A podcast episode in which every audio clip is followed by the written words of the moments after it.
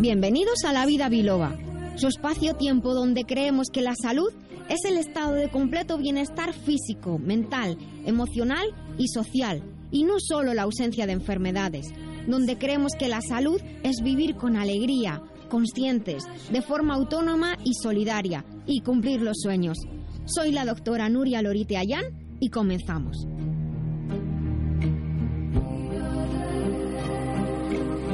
Muy buenos días a todos. Estamos una mañana más de sábado. Aquí además hace un día precioso, yo creo que en todo el país. Hace un día maravilloso, lo cual significa que estamos todos generalmente con mejor estado de ánimo para hacer todas aquellas cosas que se hacen los sábados. ¿Y qué se hace los sábados? Pues algunos se dedican a arreglar la casa, a hacer cosas de bricolaje, a dormir hasta la una o las dos, que siempre digo que me parece maravilloso.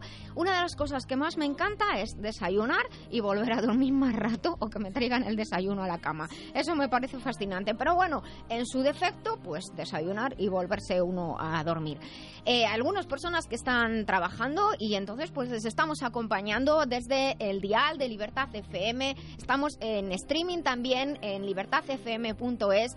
Tienen todos los datos de acceso a este su programa en lavidabiloba.com. Y estamos aquí, como digo, para acompañarles sea lo que sea lo que estén haciendo, incluso si están pasando un día un poquillo chunguillo hoy o lo mismo nos están escuchando quizá desde la camita de algún hospital, pues sepan que les estamos cogiendo la mano y al mismo tiempo dándoles un abrazo muy grande para mandarles la mejor de las energías para que se recuperen pronto y puedan seguir siendo felices, que en el fondo es de lo que se trata estar en esta vida. Vamos a comenzar en el programa saludando a todos los biloveros del mundo, que son nuestros queridos oyentes que comparten este programa con sus amigos a través del podcast. Y desde luego Alex Rubio, sin el cual este programa no sale adelante. Alex, eh, eso, buenos días. Y les voy a contar de qué vamos a tratar hoy. Tenemos en nuestras píldoras saludables eh, vamos a tratar sobre la vitamina D. Nuestros oyentes nos preguntan mucho acerca de ella y aunque ya hemos hablado en alguna ocasión en este programa, en algún otro episodio, vamos a renovar alguna información. En la despensa que compensa, hoy vamos a hablar tal como quedamos de alimentos que son rizomas y lo vamos a hacer en colaboración con Antonio Zarza, nutricionista. Les pregunto, ¿les gusta el té? ¿Les gustan las infusiones? Hoy en Estilo de Vida traemos un tema muy interesante que gusta a muchísimas personas porque vamos a hablar nada más y nada menos que del mundo del té, los tipos, las variedades. Hemos preparado un programa muy bonito en el que vamos a trabajar con nuestros colaboradores y además vamos a contar con la ayuda de unos amigos que han desarrollado una iniciativa empresarial magnífica que son los amigos de Tedemecum.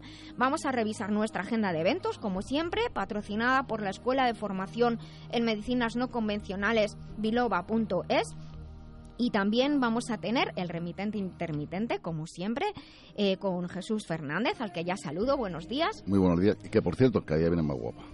Vaya, no, no, lo digas, no lo digas. Bueno, lo ha dicho, muchas gracias, muchas gracias. Que nos ha traído a el Jesús desde la editorial Letra Clara y nos ha traído amigos representantes del colectivo literario Tirarse al Folio. Me ha encantado este nombre y les voy a, saludar por orden de colocación. La señora Begoña Peña, buenos días, Begoña, tiene que acercarse a saludar. Hola, buenos días. Buenos días.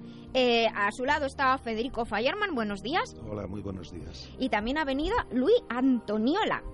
Buenos días. Buenos días a todos. Pues luego hablaremos con ella en, en, la segunda hora. Estoy muy interesada en a ver qué nos cuentan sobre su colectivo. Les traemos unos eh, consejos, vamos a atender sus consultas y también tendremos a Quisco Carmona, nuestro ingeniero del bienestar, en la que hoy también, haciendo caso a sus sugerencias y peticiones, ¿se acuerdan el episodio en el que estuvimos hablando con Jesús Callejo sobre los fenómenos paranormales y la tecnología que ayudaba a descubrir si era o no un fenómeno paranormal? Bueno, pues Quisco nos ha ampliado toda esta información. Les recuerdo que tienen una web, lavidabiloba.com y que estamos en Facebook y en Twitter, donde nos llamamos La Vida Biloba. Así que comenzamos. Llama a la vida biloba, que con rigor y con humor Te ayuda la doctora a que te encuentres mejor. Sea un dolor engorroso o un simple ataque de tos, 915757798 o 915757232.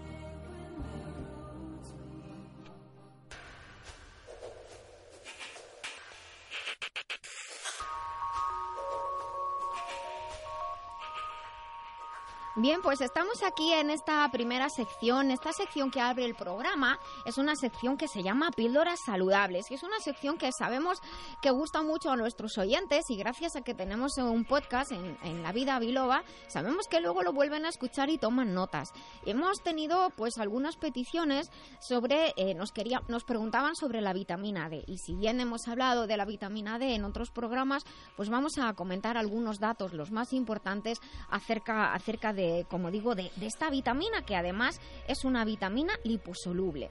Es importante el nivel de vitamina D en las personas y ¿por qué es importante en la vitamina D? Bueno, pues lo que más conocemos es que la vitamina D es importante para la salud de los huesos y sobre todo para evitar una enfermedad deficitaria, una enfermedad que se llama raquitismo, aunque ya en los países occidentales tanto no existe, pero sí existe en otras partes del mundo y también, aunque no lo parezca, en los países occidentales en los que hay un nivel de nutrición adecuada, si a los niños al recién nacido no se le cuida bien y no se le suplementa con vitamina D, puede tener problemas en su crecimiento y puede desarrollar raquitismo. Pero ¿sabía usted que la vitamina D está involucrada en la expresión de más de mil genes? Esto significa que la vitamina D está relacionada con cada una de las células de nuestro cuerpo, por lo tanto con todos los órganos, y puede tener efectos a medio y largo plazo en la salud, en nuestra salud, en la salud humana. Estas son algunas de las funciones clave que además casi todos sabemos que tiene, pensamos en vitamina D en el sol y en el calcio. Esa es nuestra, nuestra relación mental rápida. Efectivamente, eh, la vitamina D ayuda a regular el equilibrio o la homeostasis del calcio, tanto para la salud de los huesos, pero no, el calcio no solo interviene en la salud de los huesos, el calcio interviene en la transmisión de los impulsos nerviosos, es decir, transmisión de información desde el cerebro hacia otras partes del organismo, o sea, la comunicación interna. También favorece o ayuda a prevenir el depósito de calcio en tejidos blandos. Eso cuando a veces nos dicen, tiene usted una calcificación en tal sitio. Eh, pues eso es que se ha depositado calcio. Pero una de las calcificaciones que es más importante evitar y en la cual participa un correcto nivel de vitamina D es la, calcificación que se puede producir dentro de los vasos sanguíneos y que es un riesgo muy importante para mm, desarrollar enfermedades cardiovasculares. Los mecanismos de acción de la vitamina D, de hecho, están, como digo, también a su vez relacionados, eh, están equilibrados con la hormona paratiroidea.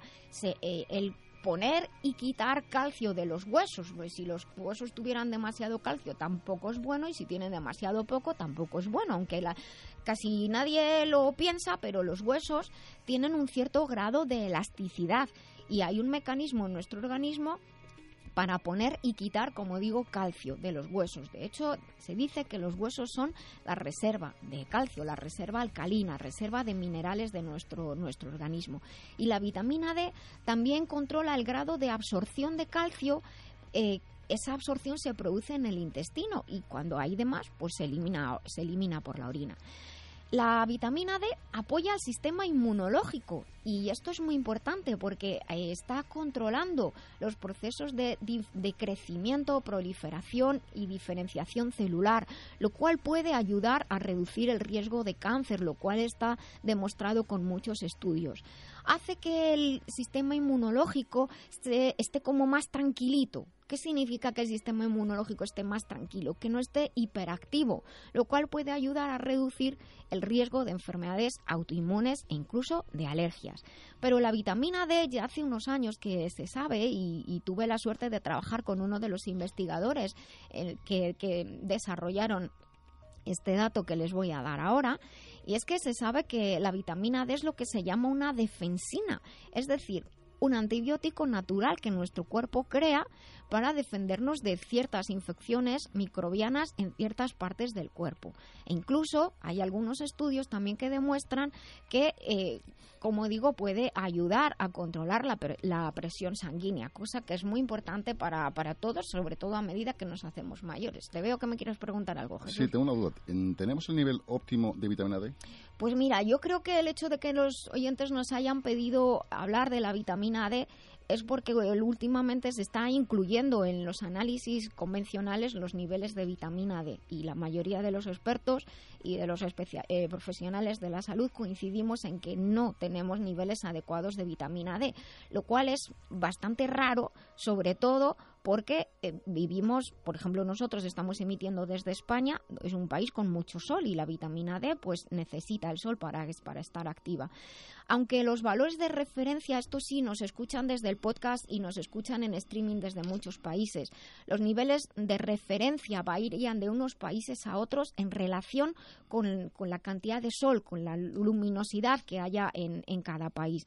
Sin embargo, en la, la situación general en todo el mundo es que hay niveles bajos de vitamina D. No les voy a decir cuál es el adecuado porque en Estados Unidos se considera uno, en, en el sur de Europa se considera otro en Reino Unido se considera otro, que son las zonas donde está más estudiado. Así que cuando nos hacemos un análisis sabemos que estará el dato y luego al lado hay un valor mínimo y máximo eh, que, significan los, los valores normales. Si está por debajo de ese valor mínimo, que suele estar entre paréntesis a la derecha, es porque tenemos un nivel bajo de vitamina D.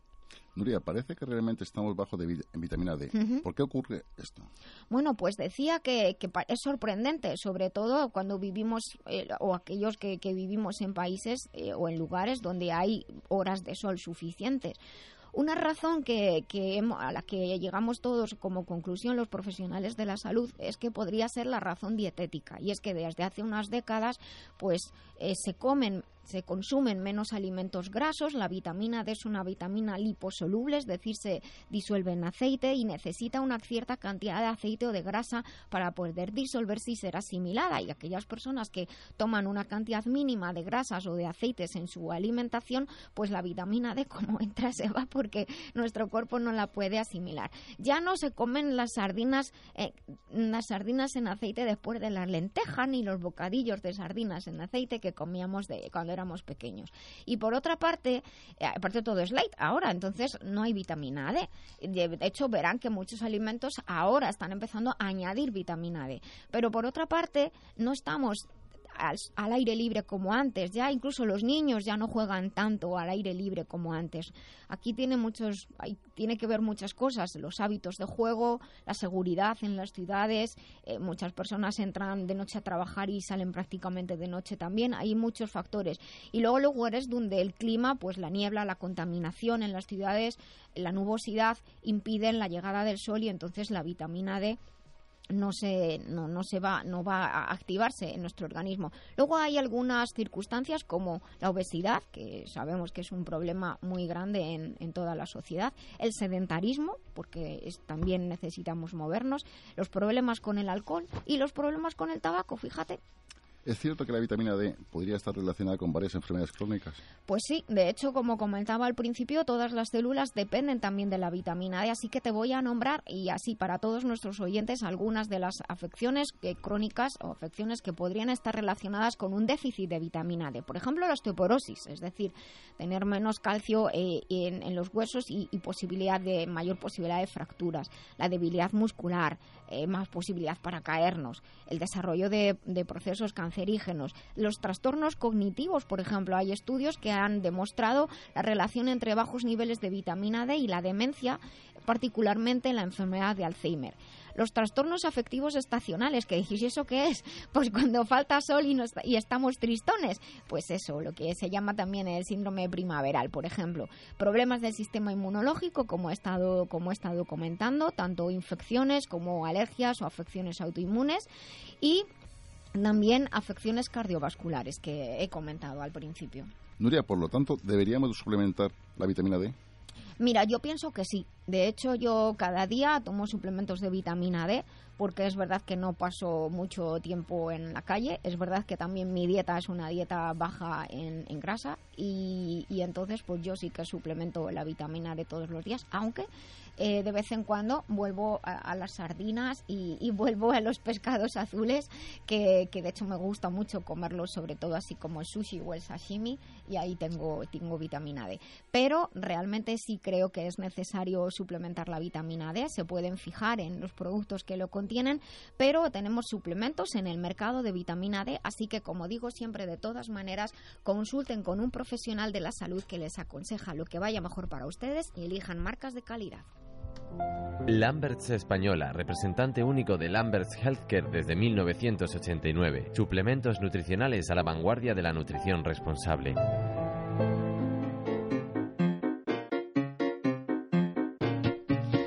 Pues nada, continuamos aquí en La Vida Biloba y cuando entra esta sintonía sabemos que estamos en pues en nuestra casa abriendo la despensa, la despensa que compensa.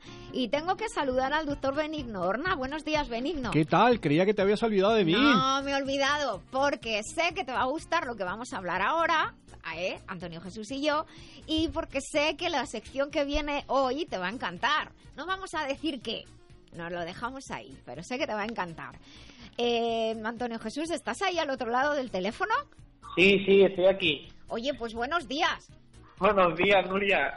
Pues hemos hecho caso a nuestros oyentes y hoy habíamos dicho que íbamos a hablar de los rizomas porque en episodios anteriores habíamos estado hablando de los tubérculos y entonces pues habíamos recibido algunos mensajes diciendo pero tal es un tubérculo, tal no sé qué. Entonces, ¿cuál es la diferencia entre tubérculos y rizomas? Y esto es, claro, si sabes botánica o eso es muy entendido en cosas de plantas y de jardín y estas cosas, pues a lo mejor lo sabes, pero tampoco tienes por qué saber que una patata es un tubérculo y, y el jengibre es un rizoma. Así que, claro, eh, físicamente, aparentemente, parecen ser lo mismo tubérculos y rizomas, pero luego viene, como digo, la botánica y nos explica que no, que no son lo mismo. Un rizoma es un tallo subterráneo con varias yemas, que salen yemas en si lo cuidamos bien, eh, que puede dar lugar tanto a raíces si crecen hacia el interior de la tierra, el rizoma subterráneo, por lo tanto, por debajo de la tierra, algunos dan a raíces, lugar a raíces que crecen hacia adentro y otros dan lugar a tallos herbáceos que van a crecer hacia el exterior. Hasta aquí podría parecer un tubérculo como la patata. Pero la diferencia reside en que un rizoma sigue creciendo. Algunas personas dicen que crece a lo largo, pero ese crecer a lo largo es de forma paralela al suelo. Por ello, eh, de un mismo rizoma pueden surgir varios tallos hacia el exterior, como si fuera que de una misma base crecen varias plantas, porque incluso crecen unas un poquito separadas de las otras. Así que si lo vemos desde fuera, parecen diferentes plantas con diferentes raíces individuales, pero provienen de la misma raíz engrosada. Es decir, que si arrancáramos una, saldrían todas las demás al tiempo, pero no las arranquen, déjenles ahí las pobrecillas seguir viviendo. Igual que en el caso de los tubérculos, el rizoma, como tal tallo subterráneo que es, se reservan nutrientes y agua que pueden ser usados por la planta para cuando las condiciones ambientales no son favorables. Digamos que los rizomas y los tubérculos es pues como cuando nosotros acumulamos grasa en el invierno para tener para la necesidad. Y los rizomas, eh, hay muchos tipos en la naturaleza. hay muchos que se utilizan en el plano medicinal, pero aquí estamos en nuestra despensa que compensa y vamos a hablar de aquellos que se, de algunos ejemplos que podemos incorporar en nuestra alimentación. Así que, ¿qué me cuentas, Antonio Jesús? Pues mira, Nuria, algunos de ellos son especias, como la cúrcuma y el jengibre, de los cuales vamos a hablar hoy. Perfecto. Ya hemos hablado en otros episodios de estos dos pero es algo que nos piden los oyentes que se están familiarizando con alimentos a los que no están acostumbrados así y así que le hemos hecho caso. Pues me parece muy bien. Pues vamos a empezar y cuéntame de la cúrcuma. Pues mira, la cúrcuma es una especie que se usa mucho en cocina oriental. Mira, está aquí Benino tomando notas, así que cuéntalo muy clarito. Hombre, me interesa muchísimo ese tema. O sea, no te puedes imaginar ya, ya, por eso te he eh, dicho cuánto me interesa la cúrcuma, ¿vale? Venga, Antonio pues mira, es una especie que se usa mucho en la cocina oriental, sobre todo en la cocina india o hindú. da un color anaranjado con un, o un poquito marrón a los arroces y a los guisos en la cual se emplea. Exacto. Presenta una composición alta en antioxidantes, entre ellos la curcumina, que es el principio activo que se encuentra en el rizoma. Sí, señor. También ayuda a nuestro hígado y también nos ayuda a eliminar las piedras de la vesícula biliar y es un potente inflamatorio que se puede usar en las personas que presentan molestias articulares y al mismo tiempo ayuda al intestino favoreciendo la flora intestinal beneficiosa. por su acción en el sistema digestivo ayuda a la digestión y hay estudios que incluso muestran que ayuda a bajar el colesterol. Claro, eso es porque la, eh, la, cúrcuma, por todas las funciones que nos has contado, de ayuda al intestino, ayuda al hígado, pues puede ayudar a bajar el colesterol y controlar los niveles de grasas. La cúrcuma normalmente, para aquellos que nos estén escuchando y Benino que está aquí como loco tomando notas, se compra en polvo. Normalmente se compra en polvo, ya sea seca entera o, molida. Y se añade a los platos del mismo modo que utilizamos azafrán o el condimento este, la tartracina, que es el colorante, en lugar de, de azafrán, que es súper carísimo, o el colorante, pues añades cúrcuma. Y pueden probarlo en arroces, en guisos de carne, en pescados, en, en sopas y verán que además de que da un color precioso, tiene un sabor muy, muy seductor. Pero ahora que hemos hablado de la cúrcuma, vamos a hablar de una de mis favoritas. Y te doy el honor, Antonio Jesús, de hablar de una de mis favoritas, que es el jengibre. Pues mira, Nuria, ha sido una planta muy consumida por los romanos. De hecho, era muy apreciada por sus virtudes medicinales. Y después de la caída del Imperio Romano no se volvió a usar hasta que otro personaje histórico volvió a probarla en sus viajes. Exacto. Y el jengibre es muy apreciado en la cocina y medicina china. Exacto. Y ha sido objeto de muchos estudios. el jengibre es un rizoma que nos ofrece numerosas propiedades, además de un delicado sabor picante que se puede moderar si se mezcla con vinagre. Fíjate que el jengibre, igual que otras especias, tú nos estás hablando del Imperio Romano, es, este es de origen de, China, pero claro, es que en aquella época estaba la ruta de la seda, había comunicación entre, entre lo que se llamaba Eurasia y, Occidente, entonces había mucha... Eh, mucha, ya había el conocimiento de muchos alimentos de, Oriente que de hecho se utilizan, porque tanto la cúrcuma como el jengibre se utilizan como alimentos y también como medicina. De hecho, eh, el jengibre es muy, muy apreciado como alimento que ayuda a la digestión y se puede utilizar en, infusiones para ayudar a la digestión de los, de los alimentos, pero, pero también lo podemos utilizar de otras maneras, ¿no? ¿Por qué ayuda a los, a los problemas digestivos, Antonio Jesús? Porque favorece favorece la liberación de enzimas intestinales que favorecen a su vez la digestión de los alimentos, evita la producción de gases y, presenta cierto poder antiséptico que nos ayuda a eliminar parásitos intestinales. Fíjate, esto es muy importante, voy a hacer un inciso porque, porque en aquellos lugares donde el agua que se utiliza para cocinar o el agua que se utiliza de riego no, es, no tenemos la, seguridad de que vaya a estar, eh, eh, digamos, que no haya parásitos o infecciones, pues incorporar jengibre ayuda a que nuestro organismo pueda defenderse de esos parásitos. De hecho, en la medicina china se dice que el jengibre ayuda a eliminar las toxinas de los alimentos. Por eso es que se usa como alimento, se puede incorporar en la cocina, se puede utilizar seco y rayarlo, por ejemplo, añadirlo en setas o en guisos, y también se puede utilizar el rizoma fresco y rayarlo para acompañar los platos de sushi o de sashimi, que es el pescado crudo, de carne o pescado, está muy rico con nabo rallado o en las ensaladas, pica un poquito, cada uno verá su gusto. Si se hierve con verduras o con hortalizas, luego se puede hacer puré. Pero mi recomendación, esto es mi recomendación personal, cada uno que haga lo que quiera, es que antes de triturar retiren el jengibre, puesto que el jengibre cuando se calienta se vuelve más picante y más caliente de lo que ya es, o sea que pica todavía más. Y puede ser molesto, pero sobre todo para los niños. Ese jengibre es un remedio maravilloso para para el invierno para ayudar a, mejorar la digestión y, mejorar el sistema inmunológico de los niños. ¿Qué me cuentas tú más del jengibre, Antonio Jesús? También es un remedio natural contra el mal aliento. Y aquí hay un remedio que seguro que sabes tú, Nuria. A ver, dime. El jengibre mezclado con un poquito de vinagre y se mastica. o también se puede dejar el jengibre macerando con un poquito de vinagre de vino, manzana o arroz. Exacto. Por ejemplo, pues en Oriente se suele hacer con vinagre de arroz, pero nosotros aquí lo podemos hacer con, un vinagre de buena calidad. Eh, cortamos en láminas muy finitas el, jengibre y, lo dejamos ahí que macere.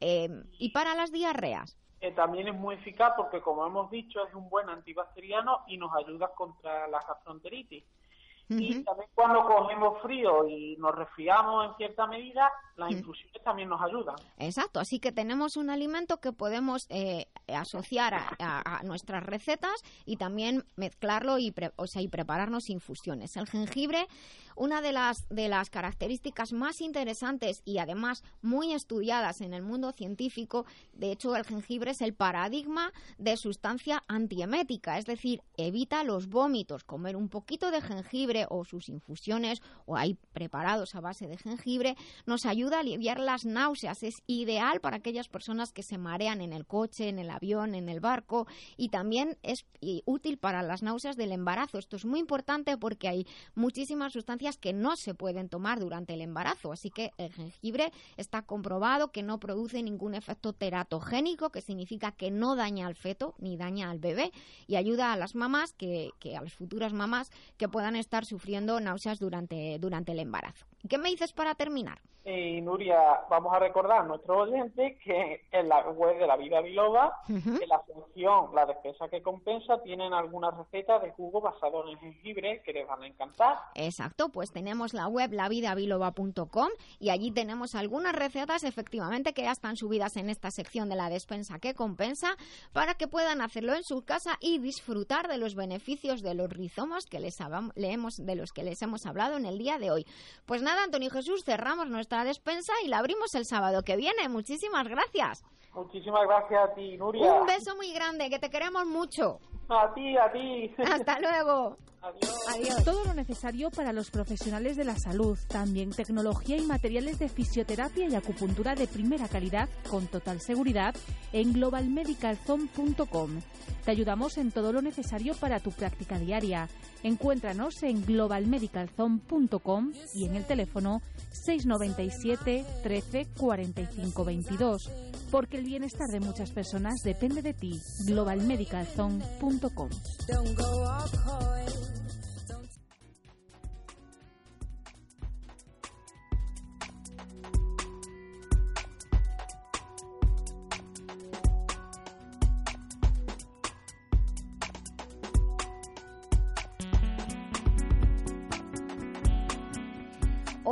una canción que he descubierto así navegando por Spotify. Les recuerdo que tenemos una lista en Spotify que se llama La música del programa La Vida Biloba y esta canción se llama Truth is the Light. La verdad es luz.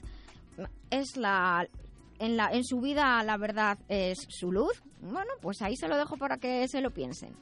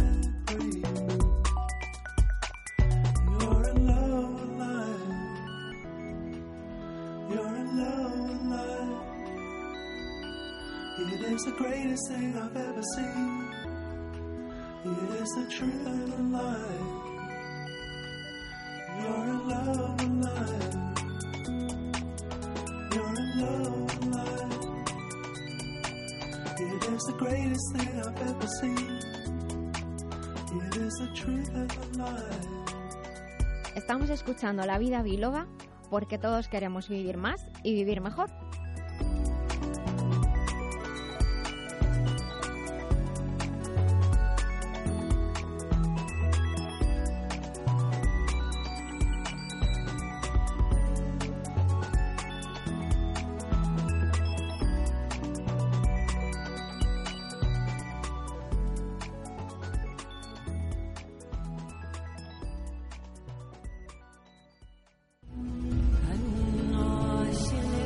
Mantener la salud de forma integral, atendiendo al cuerpo, mente y emociones, es un camino que realizamos con Master Life. Master Life es una línea de complementos nutricionales creados con casi 30 años de experiencia en el cuidado del bienestar integral, con responsabilidad y uniendo ciencia y tradición. Encuentra más información en la web masterlife.info. Master Life, maestría para cada momento de la vida.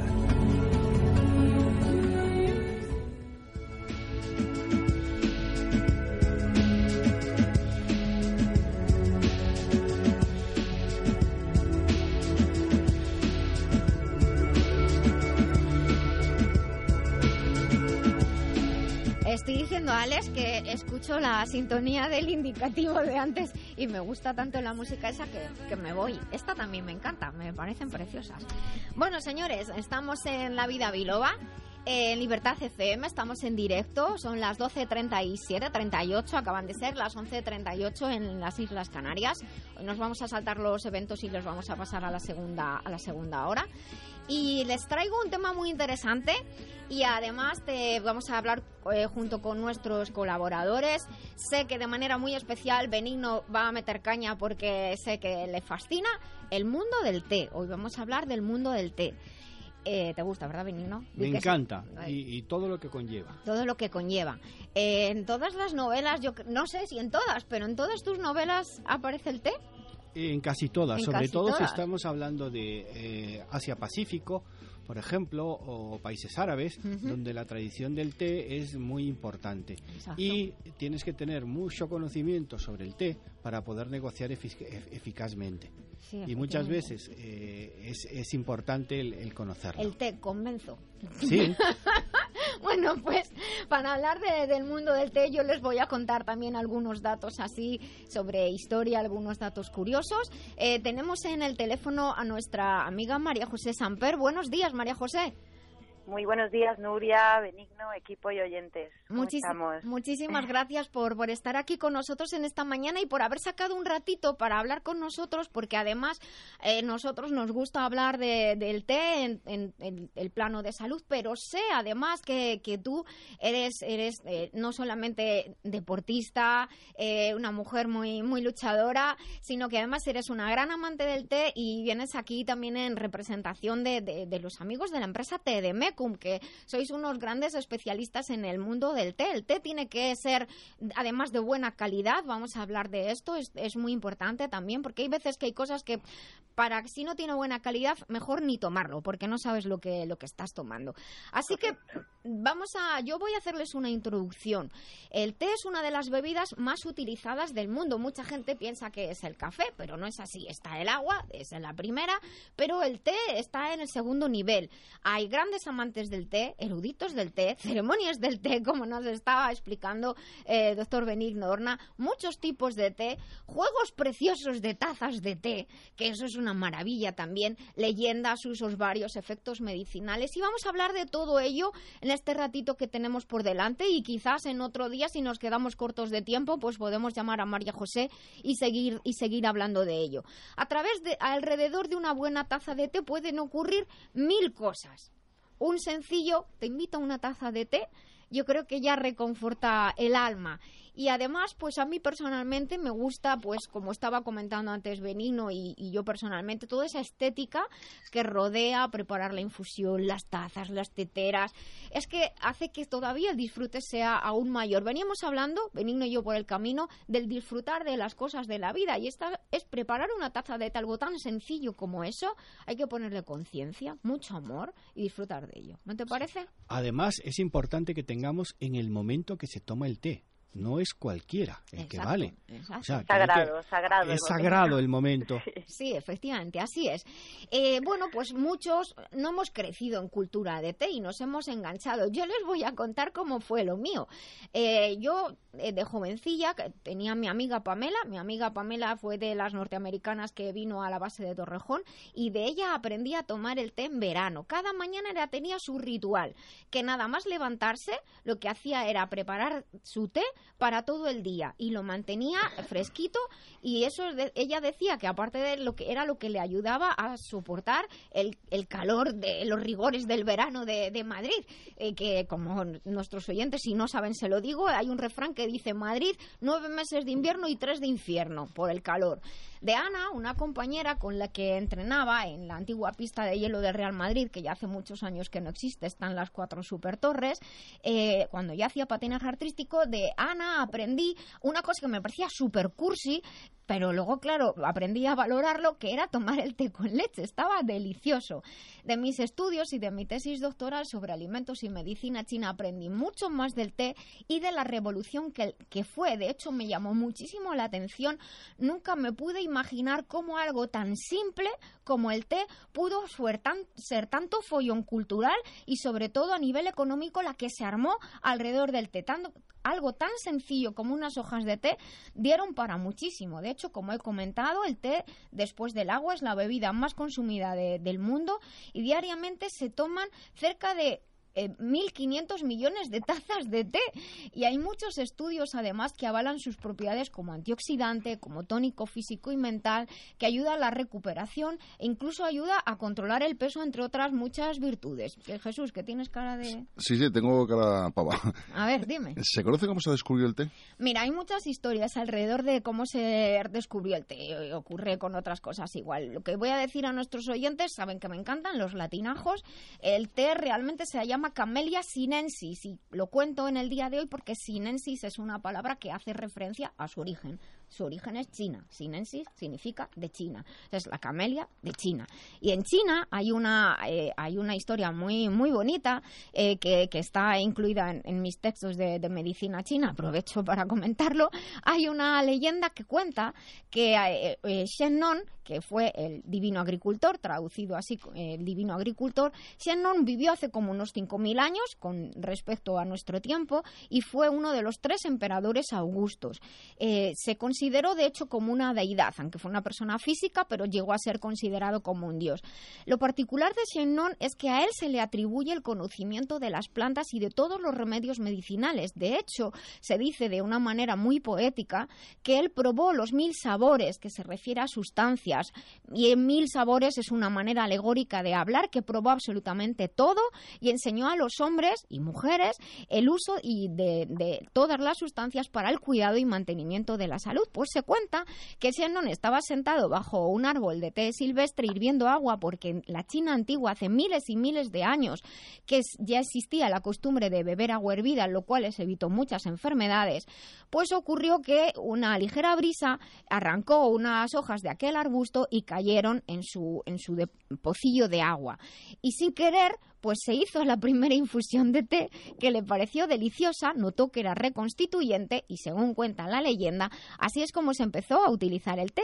Con el paso del tiempo se incrementó el uso de la infusión de las hojas de té, tanto como medicina como tónico. La popularidad creció rápidamente. De China se movió, eh, a eh, desde China se movió también hacia, hacia, hacia el resto de- del mundo de, de- de entonces. Y la edad de, oro de- del té es la época de la dinastía Tang, entre el siglo VII y el X, donde se consumía el té tanto por sus propiedades medicinales y por placer, y como decía Benigno, por el tema de los negocios y las relaciones sociales. Con el paso de los siglos se idearon diferentes métodos para controlar la recogida, el secado y la fermentación de las hojas del té, lo cual ha dado muchísimas variedades, como el té verde, el té negro, el té oolong, que es el azul, pero el té verde es el básico, que pero hay muchísimos. Y luego estarán pensando nuestros oyentes, en Japón, en Japón tienen su propia leyenda, que la ponemos en Facebook, porque si no vamos a estar hablando mucho de leyendas, pero en la leyenda está escrita en la web, eh, tenemos a María José y muchas gracias por facilitarnos el contacto, en la web Tedemecum tdmecum.com. Ahí van a encontrar toda la información acerca de, de cómo, pues, la, justo la leyenda del té en Japón. María José, hablemos un poco más de los occidentales. ¿Cuándo llegó el, eh, el té a Europa? Pues mira, Benigno, según parece, aproximadamente en el año 1606 entró a Europa el primer cargamento de té de manos de la compañía holandesa de las Indias Orientales. Treinta años más tarde, más o menos, la alta sociedad europea ya se había hecho adicta al té, pero más como un producto de moda que como una tradición. Sin embargo, en ciudades como Londres, Irlanda y Rusia, el té había sido adoptado como un elemento más de la cultura y con el tiempo se convertiría en uno de sus puntos distintivos. Pues fíjate, María José, estábamos aquí hablando con nuestros invitados de, del OLE del remitente intermitente y estaban comentando aquí el, uso del té en Rusia. Y, pero normalmente casi todos asociamos el té a, los ingleses. Como cosa curiosa, pues les, les cuento que, el, el, dueño de un famoso café exaltaba las bondades para el organismo que existía, que esta hierba tenía, y yo me lo imagino diciendo, activa el cuerpo, activa los eh, alivia los dolores de cabeza y la pesadez, elimina las obstrucciones del bazo, depura los riñones y es beneficioso para los cálculos renales, protege de los sueños pesados porque ayuda a hacer la digestión, alerta al cerebro y refuerza la memoria, entre muchas cosas, pero debió funcionarle porque de hecho ahí se creó la compañía de las Indias Orientales, como digo, no sin muchos problemas económicos y políticos y entonces pues los, los ingleses dijeron, bueno, China debe ser un problema y aquí no quiero entrar yo en conflictos políticos. Pero lo que hicieron fue eh, recolectar eh, semillas de China y, luego cultivar en la India, que era su colonia, y de hecho en 1838 llega a Londres el primer cargamento proveniente de, la India. Así que eh, a partir de entonces el té se ha popularizado en, en todo el mundo. ¿Cómo surgen las bolsitas de té? ¿Por qué? Pues mira, esto es muy interesante. Es una historia bastante particular. En 1904 surgieron en los Estados Unidos dos inventos casuales que revolucionarían para siempre el comercio del té en el mundo occidental. En ese año, el comerciante neoyorquino Thomas Sullivan envió a sus clientes muestras de sus mezclas de té en bolsitas de tela. La, sí, sí, es buenísimo. Entonces, la sorprendente comodidad con la que se preparaba el té con aquellas bolsas hizo que se recibiera en pocas semanas cientos de pedidos. El primero en patentar una bolsa de té fue Thomas Lipton. Ah. Y el otro invento, no menos importante, fue el telado, el que comentabas con tu amiga Pamela, que en realidad es, bueno, pues té mezclado con hielo o con hielo picado. Mira qué, qué curioso. Eh, hemos hablado de distintos tipos de té. Hay varios, ¿verdad? ¿Cuáles son? Pues mira, los tipos de té son diferentes según el tipo de, fermentación. Y si nos están escuchando nuestros oyentes y en este momento están, tienen acceso a Internet, les invito a entrar en tdmcum.com porque además ahí tienen una web muy bonita donde tienen los tipos de té con unas fotografías preciosas y también he explicado cada tipo de té por qué es. Pero los básicos son el té negro, que es un té fermentado, el té verde, que he dicho que es el, podríamos decir, el natural, que no, tiene, no está fermentado, el té ojolón, que es una, una situación de fermentación intermedia entre el verde y el negro, y es también el que se llama té azul. El té rojo, que también sufre una fermentación intermedia especial y que da coloración rojiza al té. Y el té blanco, que me parece fascinante, es muy delicado y realmente son las yemas del té, no son todavía las hojas, son como los brotes del té que se recogen y se hacen una especie de bolitas y se desecan. Es un té blanco, es un muy delicado. Pero bueno, ahora voy a preguntar, voy a preguntar yo. Antes hemos hablado de, de, la, de la historia que, como digo, pueden encontrar en la web tdmcum.com. es una empresa nueva eh, de venta online muy, muy especial donde el té y las infusiones son, son el, producto, el producto estrella. Eh, y te voy a preguntar, María José, que como farmacéutica, ¿por qué se llama TDMecum? Me llama la atención. Mira, Tedemecum hace un guiño al célebre magno libro de las medicinas Bademecum. Claro. Y, y, lo hemos adaptado a nuestra especialidad, el mundo del té y las infusiones. Además, acorde con el acento medicinal, Tedemecum no solo ofrece todo tipo de variedades de té e infusiones de altísima calidad, sino que también aporta una línea específica muy, muy enfocado al cuidado de la salud y el bienestar. Y a mí me gustaría contar como primicia a todos los oyentes de la vida biloba que la doctora Nuria Lorite nos ha creado una línea específica que muy pronto estará disponible. Vale, pues me... muchas gracias María José por el anuncio. ¿La empresa, ¿La empresa acaba de nacer? ¿Cómo se ha lanzado esto, esta empresa al mercado? Mira, concretamente, eh, para mí uno de los días más mágicos del año, que uh, fue el 23 de abril, un día emblemático, que es el día de San Jordi, día Sí. de libros, de rosas, de cultura, de flores, de vida, de amor.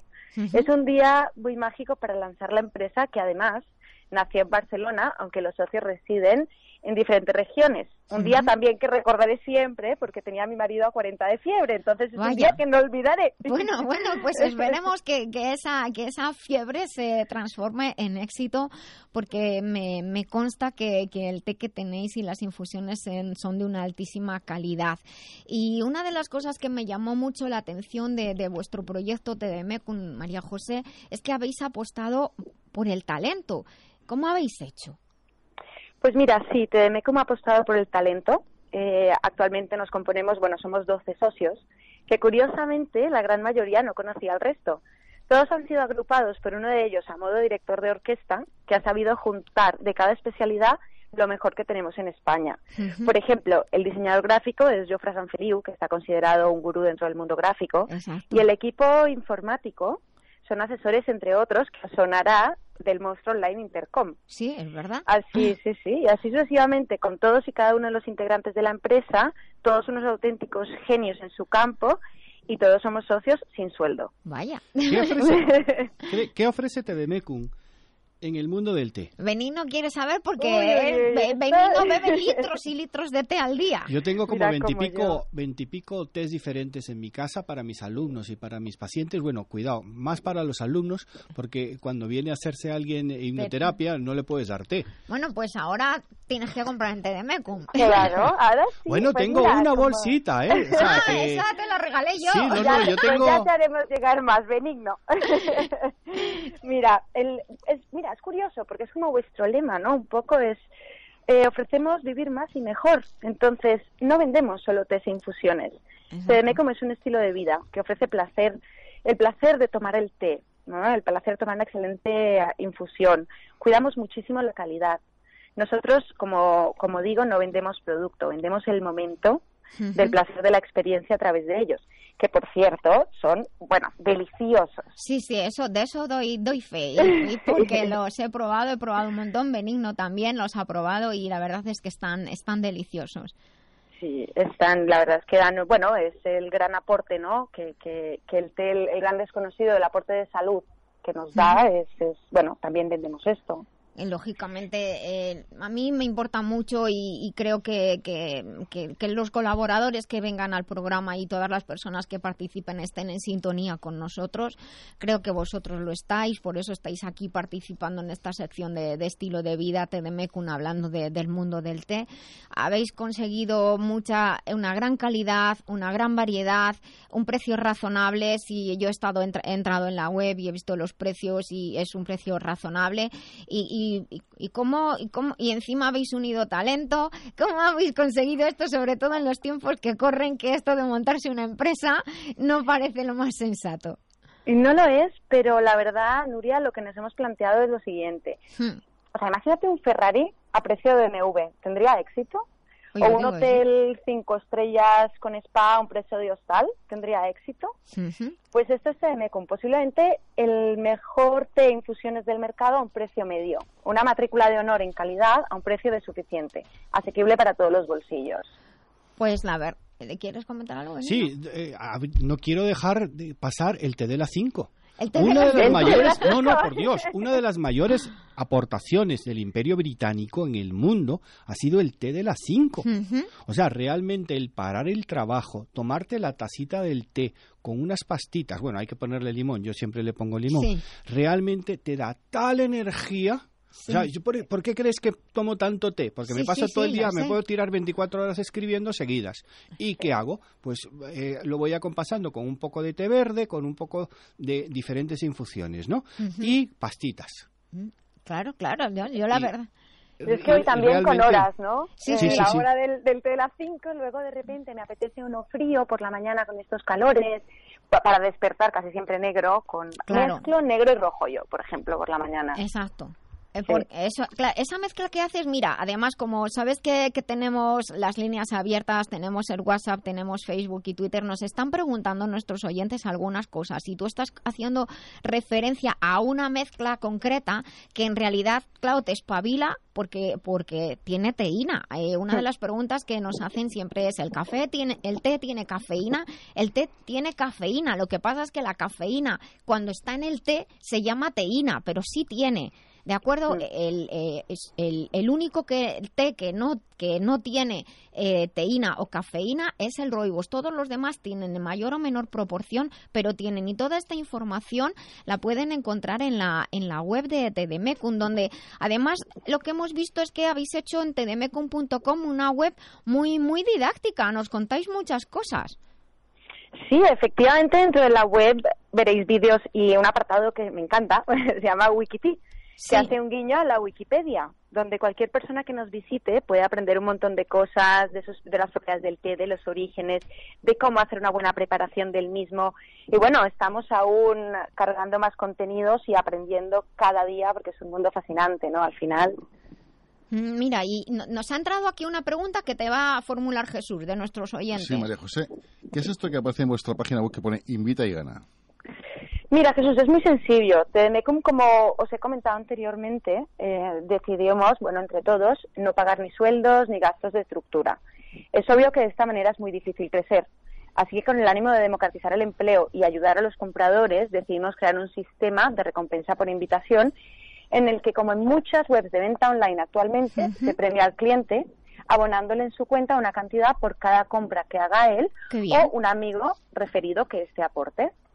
Ah, pues mira, em, vale, vale, pues mira, eh. yo primero y tú después venir, ¿no? y tú Jesús, y luego nuestros invitados aquí, todos a tdmcum.com. Aquí quiero preguntarte, Benigno, algo, que además ya nos quedan dos minutillos para acabar, escasos. ¿Cuántas variedades de té o infusiones podemos encontrar en vuestra empresa? ¿Y en qué formatos? Bueno, actualmente hablamos de unas 70-80 variedades, ¿vale? Teniendo como idea principal eh, a finales de año llegará a unas 150 referencias, siendo la empresa que más variedad ofrezca té en el mercado. Y en cuanto a los formatos, podréis encontrar eh, bolsas de 50 gramos, de 100 gramos y de 250 gramos.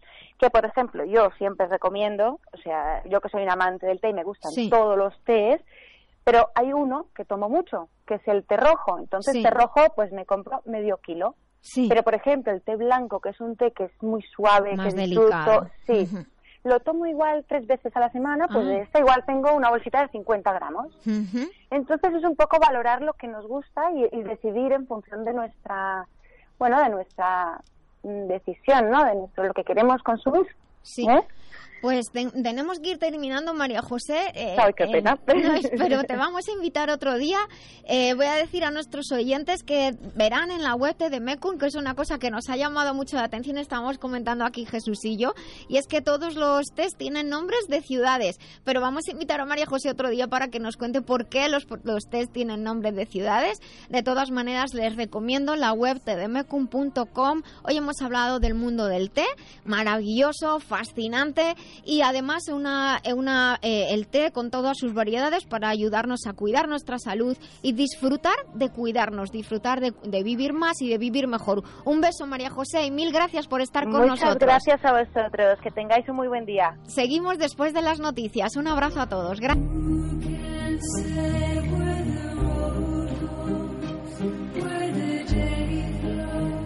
La vida biloba se vive en las redes. En Facebook y en Twitter nos llamamos La Vida Biloba. En la web lavidabiloba.com accede al podcast o envía tus comentarios y consultas. Mamá, mamá, me duele la cabeza. Tu mami no está. Doctora Nuria, doctora Nuria.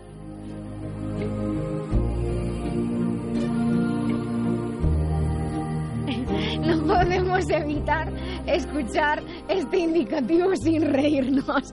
Sean todos bienvenidos a esta segunda hora del programa. Estamos en La Vida Biloba, estamos en las redes, nos llamamos La Vida Biloba, estamos en Facebook, estamos en Twitter, tenemos un WhatsApp, el 622 56 56 07, desde el que nos entran sus comentarios y a veces me arman un lío porque me dicen no has leído no sé qué, no has leído no sé cuánto.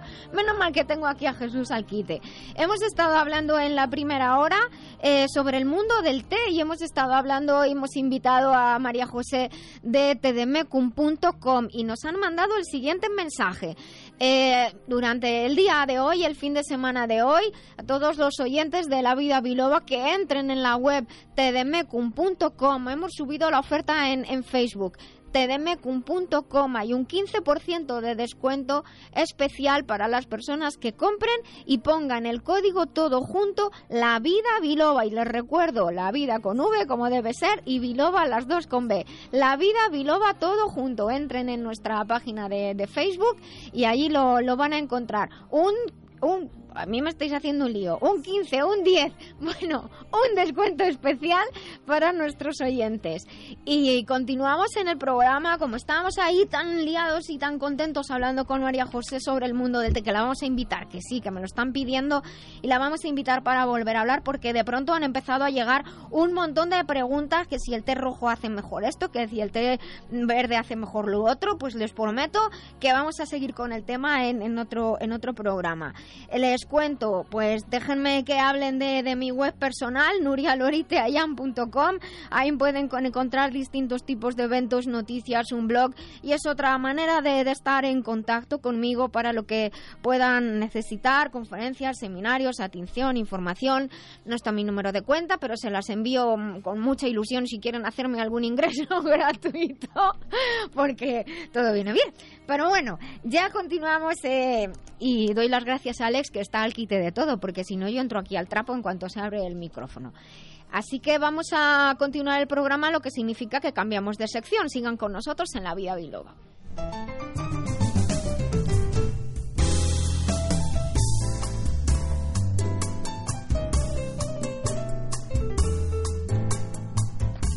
Bueno, pues cuando entra esta sintonía sabemos que estamos en la vida biloba, en la sección El remitente intermitente y en estos días con, una, con un cariz muy especial, porque además estamos en, en plena feria, feria del libro, estamos con Jesús Fernández de Editorial Letra Clara. Buenos días Jesús. Muy buenos días. Saludo formal.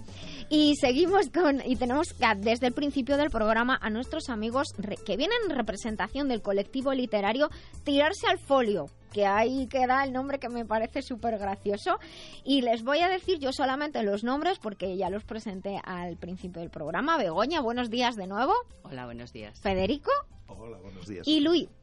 Hola, buenos días. Pues nada, ya Jesús, te dejo aquí el mando del programa y a ver qué nos cuentan tus amigos de Tirarse al Folio. Pues mira, precisamente ayer este libro se presentó y había cerca de 200 personas en el auditorio concretamente. Es decir, me quedé sorprendido porque habitualmente no hay tanta gente, ¿no?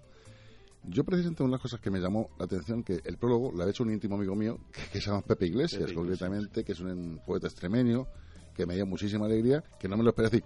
Hemos hecho presentaciones, esos actos, y de pronto le vi ayer el fondo y dije, a este le conozco yo. Eh, Federico, por ejemplo, o la Begoña o Luis, ¿qué es realmente tirarse al folio? Bueno, es un colectivo, una reunión más que colectivo de personas, de amigos que tienen intereses comunes, que son las de escribir y nos gusta leer. las dos cosas van juntas siempre. Eh, comenzamos en el año 2006, o sea que somos muy veteranos ya. Eh, venimos de talleres eh, de escritura y, bueno, distintas tertulias de lectura y de escritura. Y entonces nos hemos juntado un poco por intereses comunes, que son estos, y comenzamos a, a escribir, a escribir cuentos, a criticarnos unos con otros y, bueno, y tratar de editarlos. Un poco esa es nuestra historia. Sí, un colectivo que por lo que veo lleváis unos cuantos libros que son 8 por 10, Madrid entre líneas, Perdón las mentiras, Yo quiero ser, Ay que tontos estamos, De acá para allá, Gente imperfecta, Cuadernos literarios, TAF, Revista Digital de Cultura, Cuentos para un rato número uno y ayer se presentó concretamente Estamos en cuadro. que está basado en lo que es en 12 escritores que os componéis vosotros, lo que es el colectivo. Y, y es curioso porque hablasteis sobre la referencia de unos cuadros. Háblanos un poquito, realmente, Sí. un poquito más de este tema. Sí, bueno, eh, para cada libro siempre, bueno, pues decidimos el tema que vamos a tocar, sobre el que vamos a escribir todos. Y en esta ocasión, bueno, pues pensamos en escribir sobre cuadros, sobre pinturas, pero no sobre cuadros famosos ni sobre pintores famosos, sino que pensamos que, en unos cuadros que tuviéramos en nuestra propia casa, ¿eh? incluso que había pintado eh, nuestro tío o, o nuestro abuelo o, ¿eh? o- o nuestro hijo. Y bueno, pues lo hicimos así. No era por no tener que pagar derechos y esas cosas ¿no? que hay que pagar, sino que nos pareció como más eh, diferente, más humano, ¿no? Siempre darles la, la publicidad a los mismos. Y, y bueno, pues así lo hicimos, cogimos cada uno un, un cuadro que teníamos en casa, hicimos una foto y nos pusimos a escribir los 12 eh, escritores que formamos el colectivo. Hicimos un relato sobre cada, sobre cada uno de estos seis, seis cuadros. Y entonces, bueno, pues al final han salido como 60, como 60 relatos, relatos cortos, claro, porque si no nos iríamos a, a una enciclopedia. Y, así nació este. Este libro. Concretamente, normalmente la gente que se acerca a vosotros, a, a vuestro colectivo, ¿qué inquietudes tiene? ¿Cómo se van allí? ¿Cómo se, cómo se os conoce, por ejemplo? Bueno, la verdad es que eh, somos conocidos eh, sobre todo en familia, más que... No, no, pero- a partir pero- de hoy no. A, A partir partir de hoy nivel no. mundial que a Vida Biloba se escucha en todo el mundo, Por ¿eh? supuesto. No sabéis la que se os viene encima. Tendremos, tendremos que buscar eh, traductores para, Exacto, para hacer ediciones en, en otros idiomas. Pero bueno, poco a poco, pues eso tú, Jesús, lo viste ayer, ¿no? Eh, más de 200 personas, unas repetían, otras eran familiares, no vamos a, Sí, a lógicamente. negarlo. Pero bueno, y luego muchos amigos y gente que con el boca a boca pues, pues empieza a conocernos, ¿no? Nosotros somos un, un colectivo que estamos, mm, digamos, federado, somos, eh, no tenemos ánimo, ánimo de lucro, y, y bueno, pues ya hay muchísima gente y sobre todo porque eh, constantemente estamos, estamos haciendo cosas, no solamente eh, tenemos una tertulia, sino que nuestra- es una tertulia taller y en esa trabajamos y nos ponemos los deberes para la semana siguiente. ¿eh? Entonces, eh, no se trata solo de esto, sino de trabajar, de sacar libros, sacar cuadernillos. Llevamos más de 20 cuadernillos que sacamos uno o dos cada año. Y bueno, divulgar pues, lo poco que sabemos a través de, de- de la palabra escrita. Y bueno, pues a quien llegue, pues llega y nosotros encantados porque lo hacemos como nuestra vocación. Hombre, por la parte que me corresponde como editor del libro de este, concretamente de esta publicación de este año, en una cosa que me ha sorprendido es los valores literarios que tenéis, lo primero, y segundo, que tenéis un hilo conductor, realmente tenéis una referencia de alguien que vaya, os vaya marcando las pautas, tenéis correctores, mm, ¿quién sigue esa función? Bueno, realmente correctores también nos corregimos unos a otros, como ha dicho antes Federico, pero luego sí hay dos personas que quizá porque escriban mejor y tengan más experiencia eh, repasan los textos con más con más ahínco, ¿no? Una de ellas es Cruz Cartas y la otra es Pilar Ugarte. Independientemente de eso, este año, pues gracias a tu intervención, pues hemos tenido un corrector por parte de la editorial, con lo cual, bueno, pues siempre hay personas que pueden estar más a favor o más en contra, pero siempre es de agradecer, porque es algo que nos habéis dado de gratis. La línea que seguimos, no hay una línea concreta, porque evidentemente, como lo que se elige cada año es un tema distinto, pues entonces sobre ese tema ya mm, se va desarrollando. Yo además soy una persona que me he incorporado eh, el año pasado, se ha intervenido en el libro del año pasado y en el de este, con lo cual pues soy una de las últimas adquisiciones, digamos, o captaciones y, soy la que quizá menos pueda aportar como lo que ellos hacen en el pasado, ¿no? Pero sí que es verdad que son personas que, que, que participan mucho, son muy incisivas, son muy comunicativas, mm, no sé, te, te apoyan, te ayudan. Ese es más o menos el grupo. Begoña Peña, ¿y tú qué has escrito? Yo he escrito... Estaba deseando preguntar Benigno. Yo he escrito lo mejor que se puede, aunque luego realmente lo que haría siempre cada dos o tres meses es volver a cambiarlo, ¿no? Es esa idea de, de- de corregir. Yo quizás soy un poco eh, literaria en exceso. Tengo muchísimo vocabulario. Mi padre tuvo la gran idea de los nueve años regalarme los tres tomos de un diccionario y yo me dedicaba por la tarde a leerlo en la hora de la siesta, con lo cual... Ah, yo también hacía eso. Claro. Y decía, "¿Y ¿cuántas palabras raras y bonitas hay? Sí, ¿y cuántas aprendes? ¿Y Porque cuántas además aprendes? te ibas a... Esto se dice en Paraguay, entonces te Sí. ibas a ver en Paraguay cómo se decía aquello, ¿no? Yo recuerdo la palabra exiguo, que cuando era pequeña dije, Sí. ¿qué es esto? Exiguo, sí, que costaba hasta pronunciarlo. Y aquello de ayuntamiento, que tenía tantas acepciones. Es verdad. Porque claro, aquello de la unión entre un hombre y una mujer, cuando tú con nueve años no tienes idea de nada, pues realmente resultaba complicado, ¿no?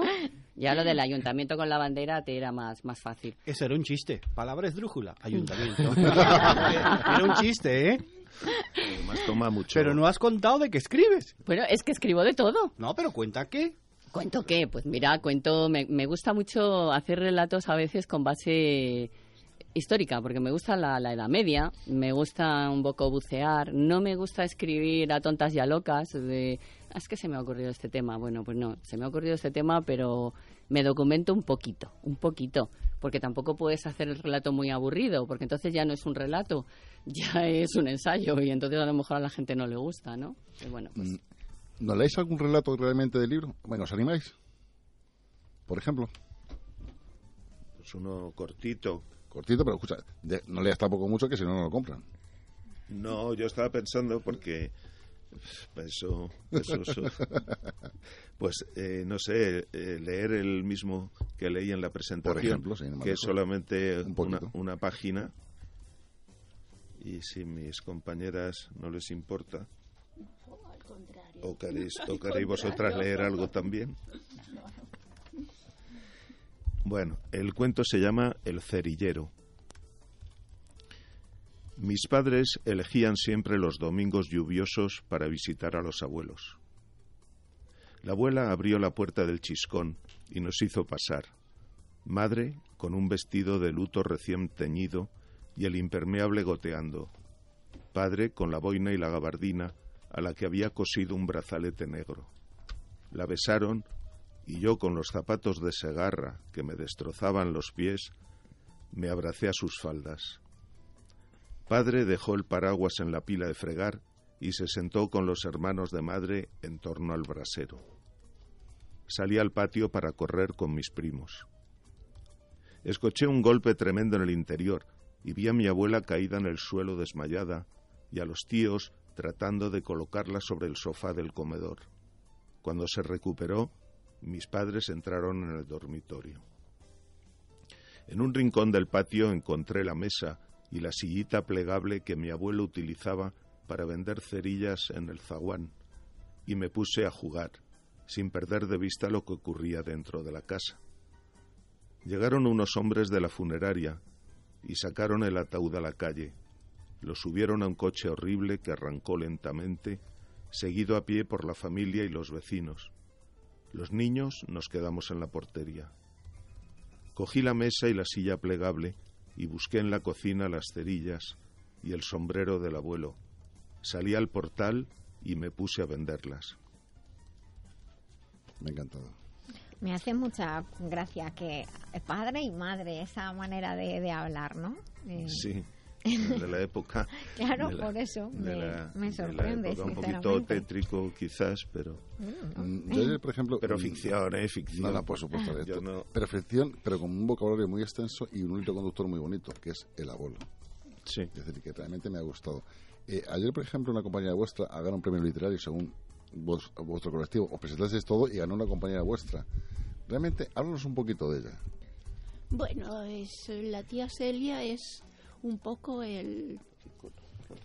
Sí, puede decirse el icono.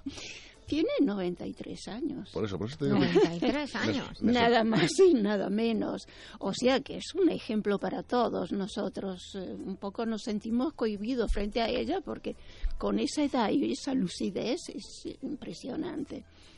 Y bueno, eh, ella se afana, trabaja, viene, toma el autobús para venir todos los miércoles a la tertulia.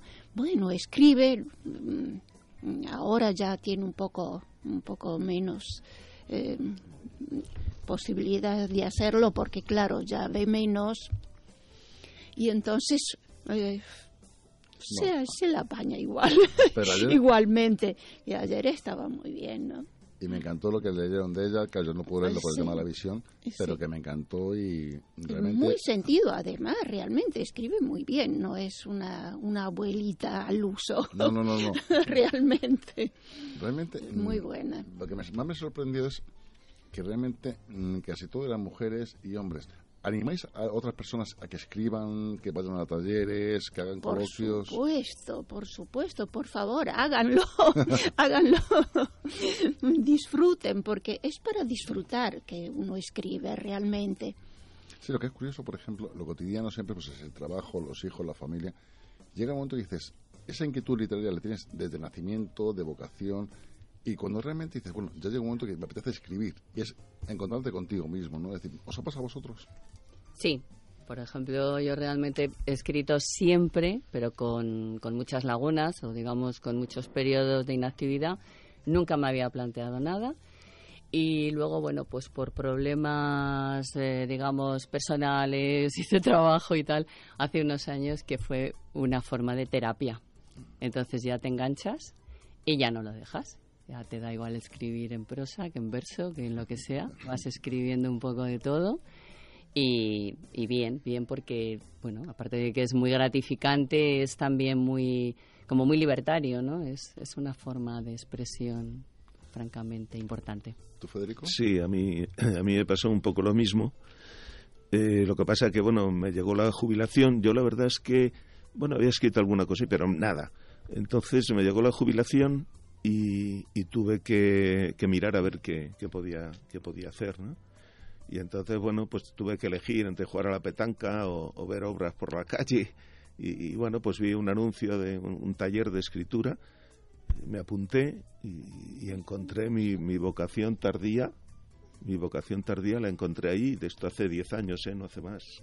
Es que, es que él entró realmente, Federico, entró en nuestro, en nuestro colectivo por un concurso que hicimos y él fue el que ganó el primer premio. Así que nosotros lo enganchamos realmente. Queremos daros las gracias por estar acompañándonos en este día. Esta es vuestra casa para lo que deseéis. Muchas Y gracias a desearos ti. muchísima A suerte. A vosotros, a la doctora. Muchísimas Cuando gracias. tengáis algo que, que comunicar especial, aquí estamos a vuestra En disposición. el, el próximo libro lo presentamos aquí. Eso, pues mira, será un honor para nosotros que elijáis La Vida Biloba para presentar vuestro libro. Eh, está hecho público y queda grabado, así que no podéis echaros atrás. encantados. No, encantados, encantados con vosotros. Muy agradecidos. Pues bueno, pues muchas gracias también a Jesús por traernos invitados tan maravillosos y bueno, este es el momento en la vida biloba en que seleccionamos algunas de las consultas que nos llegan desde por muchos medios, porque el que quiere aquí pues me encuentra. Pero estas son las que llegan, algunas de las que llegan a la web la- desde la web lavidabiloba.com. Y dice, buenos días, me encanta el programa y lo comparto con mis amigas, lo escuchamos y lo comentamos. Pues le- los lo agradecemos mucho todo el equipo que eso, que nos escuchen y compartan el programa. Quería preguntar una cosa.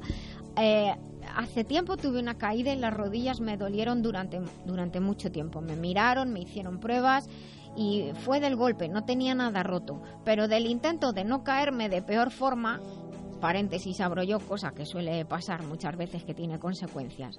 Dice ella que se ha quedado un poco mal y como un poco sensible al hacer algunos movimientos. Dice, no sé si, no sé si es que me da miedo, la verdad, o son los años.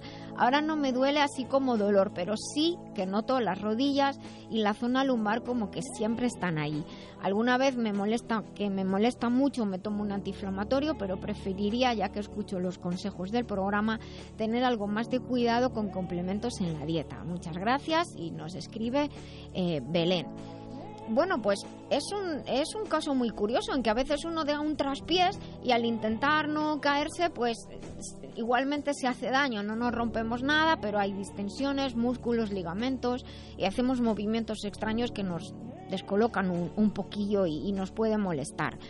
Es importante efectivamente a partir de cierta edad, porque los niños son como de casi de, se suele decir, de goma y todo se recompone, pero es importante siempre descartar que efectivamente no haya ninguna rotura. Eso es muy importante, ¿de acuerdo? Y, y es verdad que, se quedan zonas debilitadas por las distensiones, por los estiramientos repentinos, eso, ese intento de, de, no hacernos más daño. O el otro día yo me caí por la escalera y con tal de que no se me cayera el móvil, me hice, me pasó lo que nos cuenta Belén, que me destrocé las rodillas. Eh, nos hacemos esguinces, torceduras, muchas cosas. el yo sí, efectivamente os reís, pero mi cosa era que el móvil no se cayera.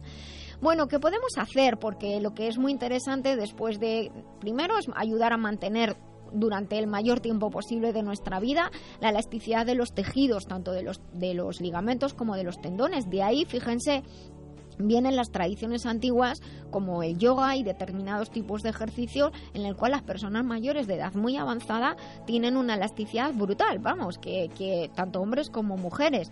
Y es que la elasticidad, el, estado, un correcto estado del yin que se dice en medicina china, se, se asocia precisamente con longevidad, con vitalidad. Hay algunos eh, nutrientes que por otra parte son parte de nuestro organismo, los incorporamos en la dieta, pero muchas veces conviene incorporarlos eh, un poquito más con algún suplemento, como por ejemplo el silicio, cuando proviene de bambú, es un silicio que, que, tiene una disponibilidad muy alta, la verdad. El magnesio, que ayuda a mejorar la conducción, la conducción nerviosa también y ayuda a que no estemos contraídos, estamos tanto mentalmente como físicamente más, más relajados y tenemos mayor capacidad de adaptación, adaptabilidad física y mental. Este es un concepto que sé que te gusta, Benigno.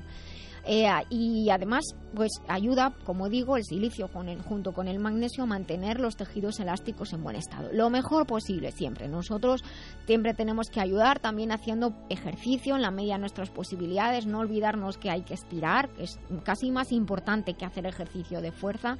Y además, pues esto, como digo, silicio y magnesio, lo podemos asociar como una fuente de, de colágeno, que es, es hidrolizado, se absorbe mejor, ácido hialurónico, porque el ácido hialurónico en nuestro cuerpo actúa como una esponja que retiene en las zonas necesarias el agua para mantener hueco y para mantener hueco para las, que las articulaciones se puedan mover mejor. Y esa lubricación que hace falta para que, como decía mi abuelo, las, las los mecanismos, las, las torquecillas eh, funcionen. La vitamina C también es muy importante porque ayuda a mantener, reparar eh, y ayudar junto con el magnesio un colágeno de, de, calidad.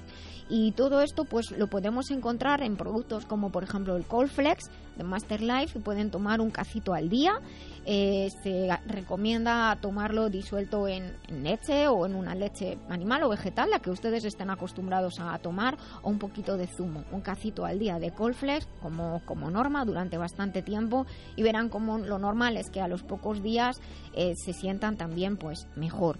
Eh, además, podemos complementar con, con, un producto que ayuda a regular los sistemas de, de, control de nuestro cuerpo, el sistema inmunológico, nervioso y hormonal, que a partir de los 30, uno antes que otro, empieza ya a, se empieza a notar que no funciona con la normalidad de antes. Entonces, lo que intentamos es recuperar la, la normalidad de, de funcionamiento con ciertos alimentos concentrados que nos ayudan a tener el aporte de nutrientes adecuado. El producto se llama Transferine, lo pueden encontrar en la web de nuestros compañeros y amigos de Global Medical Zone.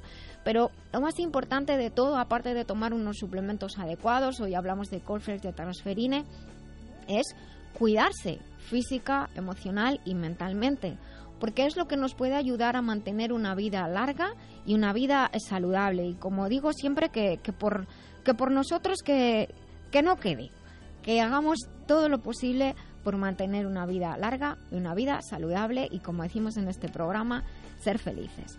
Doctora Lorite, ¿es verdad que el hígado es uno de los órganos más importantes del cuerpo? Así es, porque participa en la detoxificación de la sangre. Por eso yo recomiendo Master Life Green. Uh -huh. ¿Y esto cómo lo explicamos a los oyentes? En el hígado se realizan tantas reacciones bioquímicas que de él depende todo el cuerpo, incluyendo el sistema nervioso, endocrino, inmunológico, incluso el estado de ánimo. Pues ya lo saben, Master Life Green, porque un hígado saludable es esencial para el bienestar. Master Life Green en Master Life masterlife.info. Masterlife, maestría para cada momento de la vida. Los productos de la radio para cuidar tu salud los encontrarás en globalmedicalzone.com y en el teléfono 697 13 45 22. Recuerda globalmedicalzone.com, tu tienda online de confianza con asesoría personalizada y en línea con el espíritu de la vida biloba, porque la salud es el tesoro más preciado, globalmedicalzone.com.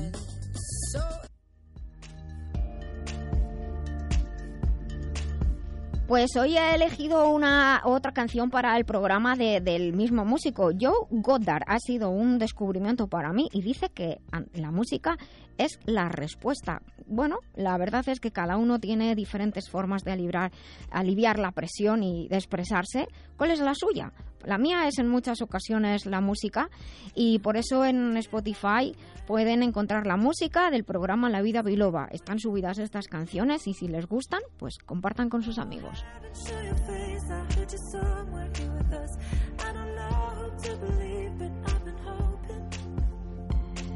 Tell where this will end. But just while the minutes pass so slow, I just listen to the noise and the silence in your voice. The silence in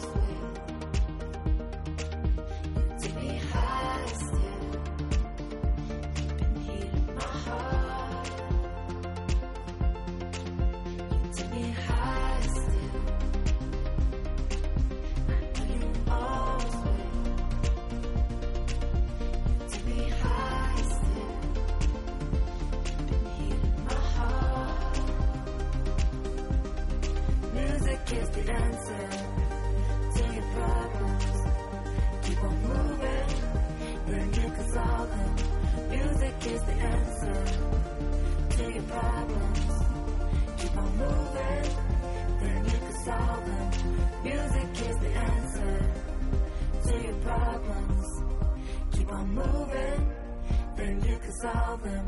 Music is the answer to your problems. Keep on moving, then you can solve them.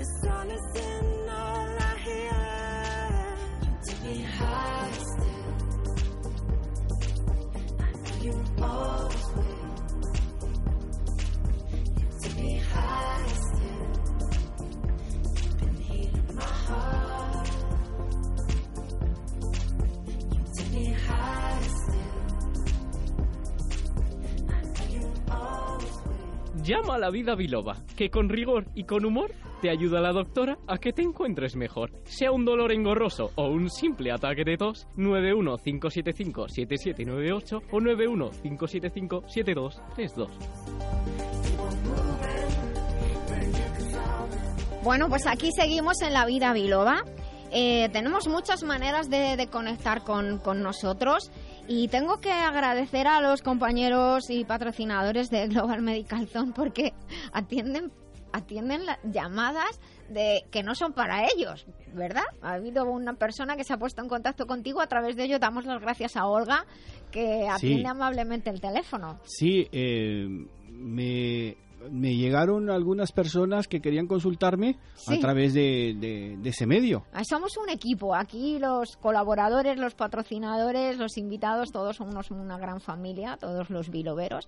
Y me van a permitir que lea de, de la, de la web biloba.es. Hay un apartado, antes estaba hablando de, de la, de vivir más, vivir mejor, y un pequeño texto que es, bueno, es largo. Les leo una partecita sobre la longevidad que dice, excluyendo situaciones extremas como las deficiencias genéticas, alimentación insuficiente o contaminación física, mental, emocional y espiritual, sobrecargas electromagnéticas, radiaciones, sin lugar a duda, los que principalmente hacemos por envejecer antes de tiempo somos nosotros.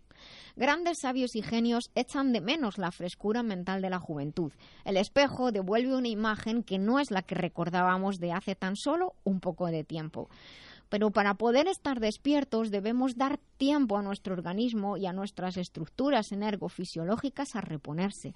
Debemos mantener un equilibrio entre hacer y no hacer, entre actividad y descanso. Con el fin de alcanzar la longevidad con salud, debemos mantenernos lo más ágiles y flexibles que nos sea posible en todos los aspectos. La longevidad es un aspecto yin, como comentaba antes. Debemos de cuidar lo que entra y lo que sale de nosotros, alimentos, pensamientos, palabras, ideas. Con los cuidados adecuados, la piel se torna más elástica, las marcas de expresión pueden minimizarse, puede parecer que hemos recuperado tiempo, que dormimos cada día perfectamente bien, el cabello se fortalece, brilla y luce bien hermoso, nuestro caminar es más elegante y nos sentimos genial. Una obsesión puede hacernos envejecer, una ilusión nos mantiene vivos, ágiles y jóvenes. Y en dos minutos le pregunto a mis invitados qué os mantiene vivos, ágiles y jóvenes. Empiezo contigo, Benigno. Mira, totalmente de acuerdo contigo, Nuria. Eh, para mí la salud mental es mucho más importante que la física. Efectivamente, de ahí proviene todo. Jesús, no Yo- te enrolles que tengo un minuto. Que te veo venir. Yo te voy a decir una cosa, que es vivir y compartir con los demás. Ir y compartir con los demás. Es una cosa Sí, que me llama la señor, atención y me gusta realmente. Tú te enriqueces y enriqueces a los demás. Bueno, pero lo que, pero sin que te, te sablen. Eh, bueno, eso es otra historia. O te salen o tú sables. Bueno, no, eso no. Dado y por hecho que de ti no viene. ¿Y ustedes qué les hace sentirse felices y saludables? A mí ser útil. Ser útil, muy bueno. Bueno, yo eh, siempre tengo, siempre digo lo mismo. Eh, desde hace unos años lo que me mantiene, no vivo, pues sería demasiado, es la escritura. Hombre, vivo está, si no, no estaría aquí. Por eso. Estaríamos en otro sitio. ¿Y a usted? La familia es súper importante, después en segundo lugar los amigos y entonces de ahí es donde ya salen las emociones y los libros. Bueno, pues nada, pues vamos a continuar con nuestro programa.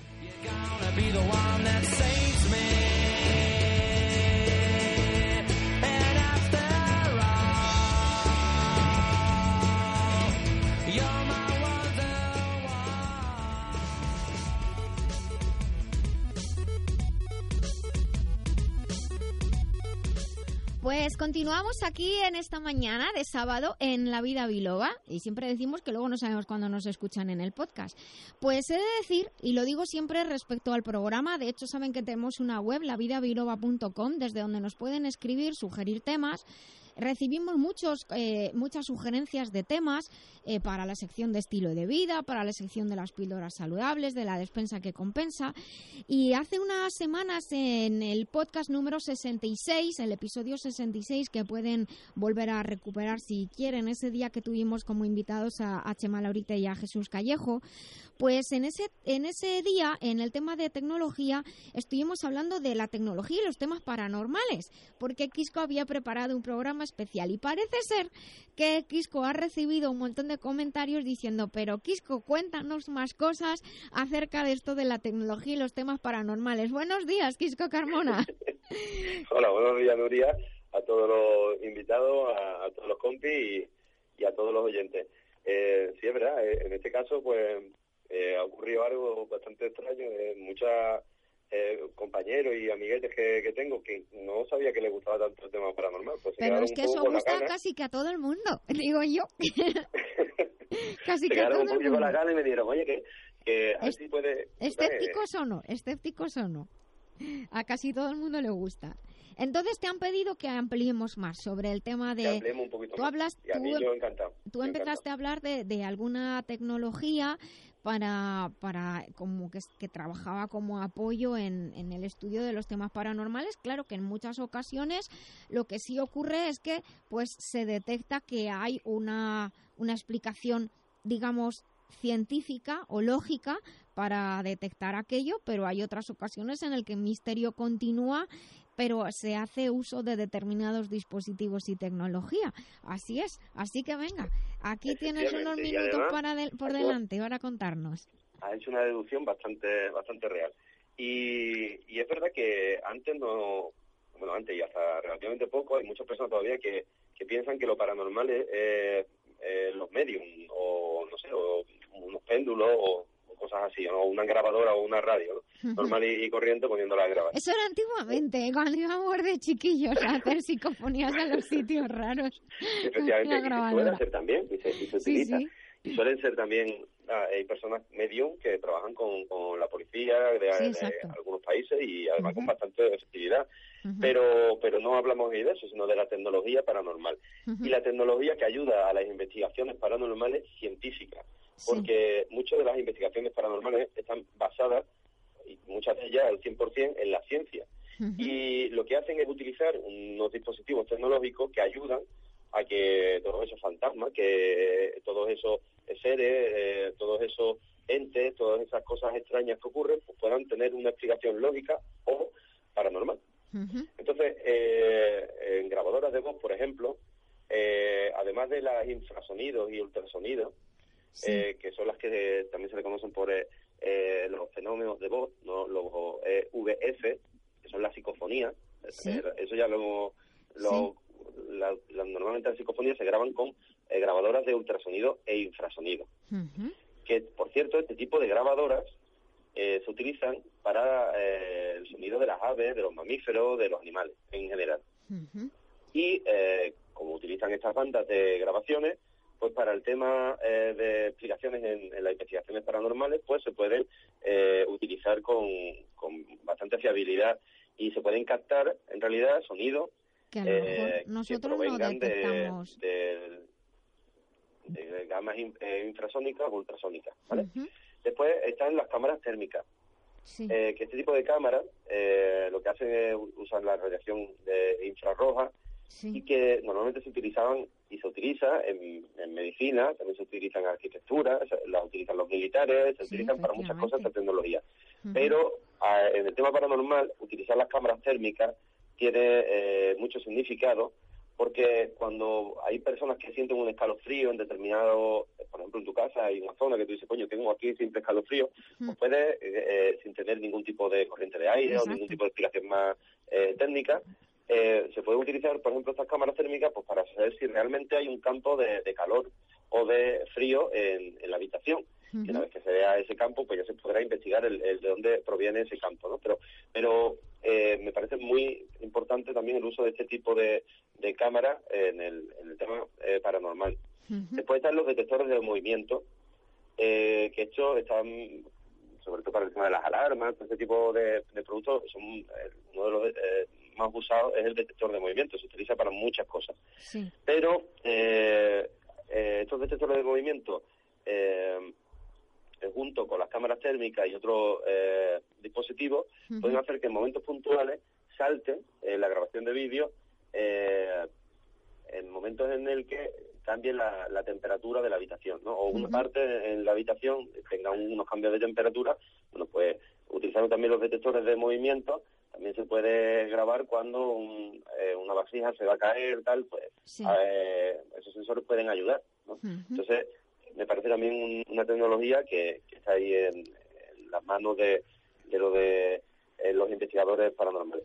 Lo, el medidor de campos electromagnéticos, Sí. eh, porque según muchos investigadores, eh, los, entre comillas, es que digo fantasmas, pues no sé si lo estoy diciendo bien o no. Pues no lo sé la palabra correcta. No tenemos a Jesús Callejo para preguntarle, pero... No sé si alguien se me va, algunos de los amigos se me van a, a molestar por decirlo de fantasma, pero vamos, saben, que come el cariño y, y sin ninguna Entidades, entidades Así que estos fantasmas, vamos a llamarlos fantasmas, porque es que no sé cómo, Es según la- ya hay un de dato de todas vergüenza, maneras, cómo llamarlo con la palabra. De todas maneras, es la palabra más cariñosa que existe para hablar de esto. Bueno, pues, según los investigadores, los fantasmas pueden alterar campos magnéticos. Y estos dispositivos están diseñados para medir campos magnéticos, por ejemplo, de televisiones o microondas. Entonces, los medidores de campos electromagnéticos son muy funcionales para en las pruebas, por ejemplo, de, eh, eh, por ejemplo, eh, cuando hay algo Cuando alguien Eh, dice en mi casa hay alguien y no está vivo. fuerte, ¿no? hay algo fuerte, o sea, esto de hay un fantasma en casa, Sí. pues estos medidores de campos electromagnéticos pueden, de alguna manera, esclarecer si, si esa percepción puede ser real o no. Dice hay un fantasma en casa y no es mi cuñado. Después, la cámara de espectro completo, que sirven para detectar emisiones de luz que no son visibles para los ojos humanos. Eh, estas además pueden hacer fotos eh, en total oscuridad, sin necesidad de flash, y son muy interesantes pues, para fotografiar eh, determinados espectros. Eh, después hay un, un sistema electrónico de voz síntesis que pronuncia las palabras en función de las lecturas ambientales, incluyendo también estas ondas electromagnéticas que acabo de decir, ¿no? Fue creado por uno de los mejores ingenieros no electrónicos no paranormales, que se llama esto. Bill Chatbell, Ujú. y el dispositivo se llama Ovilus. Después, eh, dentro del, de los aparatos de investigación paranormal, está de Xbox, que es un detector también de campo magnético eh, eh, y también físico. Eh, después está el M-PUM, PUM, que es una bomba electromagnética, que esto Sí. tampoco sabría muy bien decirte bien el, lo que es, pero es como, ¿te acuerdas de los cazafantasmas? Sí, que absorbían las entidades y las guardaban Pues más en o una menos caja. el M-PUM este, pues me recuerda mucho a lo que tenían los aspirador de fantasmas. De verdad. de verdad. Claro, un aspirador de fantasmas era. Mm. Sin filtro. Después está la, la sonda in- inductiva, Ujú. eh, que esta captura la energía eh, y las convierte en, en fonemas y palabras. Anda, eso es un traductor entonces. Sí, la verdad es que podríamos decir que era un traductor del inframundo. Eh, después están los MF, que son los detectores de campo magnético o fluctuaciones, que esto sí lo conozco yo bastante bien, y los, eh, los LS también. Después está la luz negra incandescente, que se utiliza también mucho, los termómetros ambientales, también se utiliza mucho para la investigación paranormal. Otro dispositivo tecnológico que se utiliza mucho para la investigación es el, el Stanley Mars Light 368, bueno, este es el que pueda comprarlo, eh, que es una linterna de infrarrojo. Después está... Linterna eh, de infrarrojos. sí, linterna de infrarrojos. Vale, vale, vale. No, vale. Hay linternas ya de dos clases. O sea, Ya, te metes sí. en, en algunas páginas de internet te encuentras linternas de lo más inusual del mundo, pues te lo puedes encontrar. Láseres punteros, por ejemplo, es una barbaridad ya los tipos de luces de distintos de láseres que, que, que hay, ¿no? Incluso los verdes. Eh, detectan y localizan eh, la electricidad estática que les rodea y emiten unos sonidos y colores. Esto se llama Eiffel Pots. Eso me parece algo bastante guay. Son unos dispositivos así redonditos, con unas luces, que cuando hay una eh, cuando detectan y localizan la electricidad estática Hmm. que le rodea se ilumina Jo, pues cuando tengas gatos, pues los pobres gatos. no pero a ver me refiero esto para investigación paranormal ponerlo en tu casa no porque todos estamos cargados de energía electrostática también no Eh, bueno paranormal POTS que esto es muy parecido que son de LED de alta densidad que detectan vibraciones y actividades sísmicas. Estas no solamente sirven para los paranormales, sino también, por ejemplo, para detectar algún terremoto, pues puede valernos. Aunque en realidad mejor que, que no, porque, claro, esto te detecta ya cuando hay movimiento. Eh, No, no te, no te pero bueno, sí, antes de los terremotos hay mini terremotos y sí que podría, sí que podría valernos quizá, lo investigaré algún día para eso también. Bueno, Eh, mira, Paranormal Pot se llama. Vale, yo me lo he apuntado porque me hace gracia el nombre. La verdad. Vamos a poner, en la página web vamos a poner La lista. estos dispositivos con sus fotitos. ¿sí? la lista sí, porque, porque Me yo comprometo creo- a hacerlo a cada dispositivo, su fotito y un poco la descripción de lo que hace. Eso, en la, en la Después página en la página web lavidabiloba.com hay una sección de tecnología y en la sección de tecnología hay información extra de algunos de los episodios, así que subiremos esto también. Ujú. Bueno, dinos. Después está eh, la caja de fantasma, que es un dispositivo de barridos con frecuencia ajustable. Te estás que riendo se le tú llama solo ruido blanco. Perdón, perdón, no te, Que no te digo escucho que te bien, estás Nuria. riendo tú solo al decirlo. Ah, hombre, porque el nombre también eh, lo nos sé, ha quebrado tiene, mucho la lo, cabeza. tiene lo suyo, efectivamente. Eh, después en grabadoras, pues hay un montón de grabadoras, como he dicho antes, que se utilizan, por ejemplo, una de las que más se utiliza la Olympus, Olympus VN, eh, la Sony, también, bueno, hay cámaras de infrarrojo O sea que, que, se utilizan que- mucho. que esta- que son casas grandes que se dedican a hacer... Sí, sí, sí, no, hombre, también como digo, o sea, son dispositivos que se utilizan para otras cosas también. Ya, ya, Porque, ya. eh, claro, Olympus, Sony y tal, pues para las aves, para la naturaleza, el sonido ambiente, pues Mm.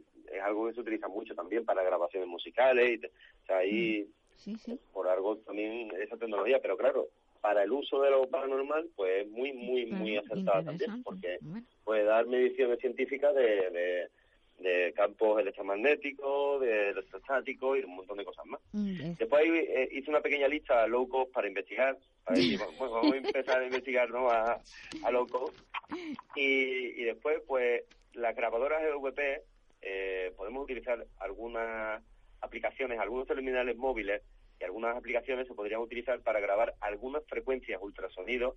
De infrasonido no lo sé, realmente sí podríamos llegar a grabar con calidad, pero de ultrasonido posiblemente sí y quizás en muy poco tiempo de infrasonido también. Entonces con el móvil, pues por lo menos podemos jugar un ratito y, y grabar eh, eh, sonido o con un micro omnidireccional también, también Sí. podríamos hacerlo. Sí. Después, eh, como siempre, eh, para investigar uno debe llevar siempre un cuaderno y dos bolis. Un cuaderno y dos bolis. para, para ser que falle la a mí los cuadernos y tecnología. los bolis no me faltan últimamente nunca. Efectivamente. Después, las cámaras digitales que tengan mínimo 5 megapíxeles. Las SRL o las reflex, por ejemplo, son las más aconsejables. Eh, después llevar también una linterna normal, eh, una pila, para que no te Pues quedes sin de luz. Eh, la cámara de vídeo, preferiblemente con Night Shot, que es esto de eh, visión nocturna. Sí. Eh, Después, un medidor de MF, Sí. en aplicaciones, por ejemplo, está Gaussmeter, de Keusoft. Ujú. Vuelvo a repetirlo. Gauss, es que mi inglés, tú sabes que... Ya de vamos a barrio. tener que hacer una lista para subirla, que luego si Sí, no... sí, sí, sí, lo, lo voy a hacer, sí. Así que no me perdes el, el tiempo de tiro porque lo voy a decir mal. Eh, mejor que lo escriba. Y después está eh, llevarte un, eh, un escáner térmico, que también hay aplicaciones, Sí. Y los sensores de movimiento tradicionales, que hay algunos muy baratos. Entonces, Bueno. esta es una lista low cost para que por menos de, no sé, Para mm, los exploradores de lo paranormal. Sí, para que el, el que diga, oye, no he investigado nunca, pero tengo el gusanillo de hacer una investigación. Bueno. Pues mira, llevando un micro, eh, bueno, el móvil, por ejemplo, para grabar, o un micro omnidireccional, tu cuaderno, tu poli, tu cámara digital de 5 megapíxeles, si es posible reflex, si no se la pide uno a un colega, y si no, pues nada, lleva la cámara que pueda, y después una linterna normal, las pilas, la cámara de vídeo preferiblemente con eh, Night Shot, que hay muchas cámaras Sí. antiguas que lo llevan, Sí. eh, medidor MF, que es una aplicación, el escáner térmico, otra aplicación, y los sensores de movimiento. Si los tiene bien y si no, pues mm, está pendiente de lo que pasa a tu alrededor. Y ese Bueno. es otro sensor de movimiento low cost. Pues nada, pues ya que nos quedan unos segundos, déjame que diga que aparte de todos estos dispositivos y de que nos debes una lista, yo digo que también un, pues no sé tú, pero valor, no vaya a ser que uno se encuentre lo que no esperaba. Bueno, yo, a mí me gustaría Por- encontrarme con alguno para preguntarle algo. Por lo menos para pasar un buen rato. Oye, pues hay algunos con nombres y apellidos que, que están por ahí vivitos y coleando. También, también hay muchos fantasmas por ahí. Por eso, por eso. Bueno, Kiko, pues nada. Hasta Venga, la semana que viene. un besito a toda la audiencia y un besito a, a todos los amiguetes de lo paranormal, que con esto también es, es un pequeño homenaje que le hago a, a todos ellos, que, que saben que los admiro con, con mucha devoción a todos.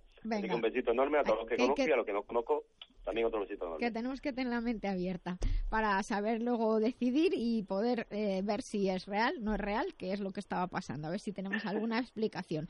Pues venga, un abrazo muy fuerte. Hasta el próximo sábado, Muchas Quisco. gracias. Adiós. Hasta, la luego, adiós. Hasta luego.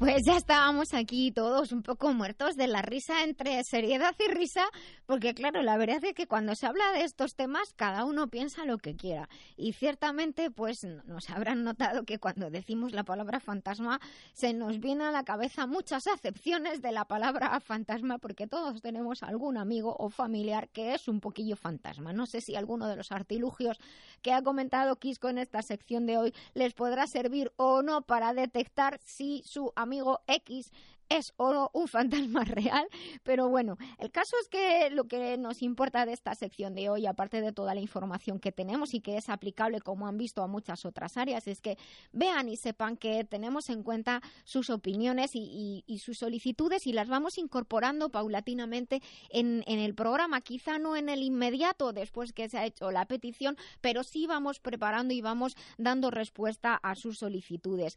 Eh, va terminando el programa, les recuerdo que hemos estado en la primera hora hablando del mundo del té. Vamos a subir la información a la web, lavidabiloba.com.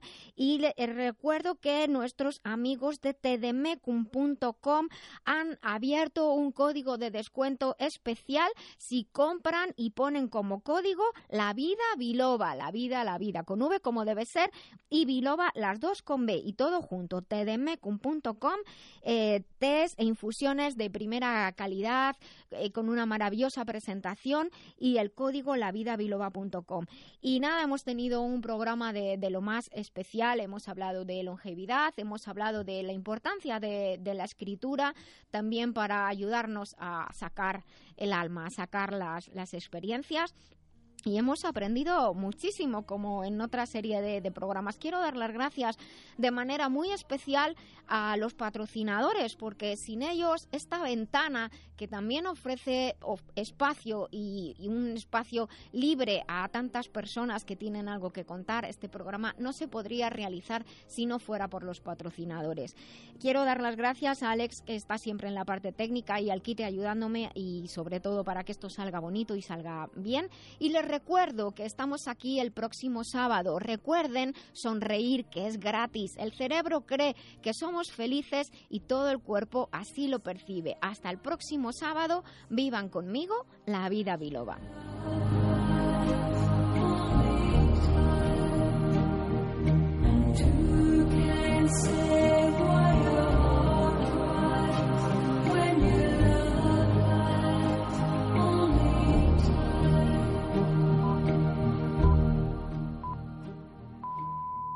Son las dos, la una en Canarias. F Radio, servicios informativos. A esta hora se desconocen aún las causas del incendio en el que cuatro personas han fallecido esta mañana en el barrio bilbaíno de Zorroza. Son un matrimonio de 26 y 24 años y sus dos hijos de unos 3 y 5 años, según informaban vecinos del inmueble de enfrente. Los cuatro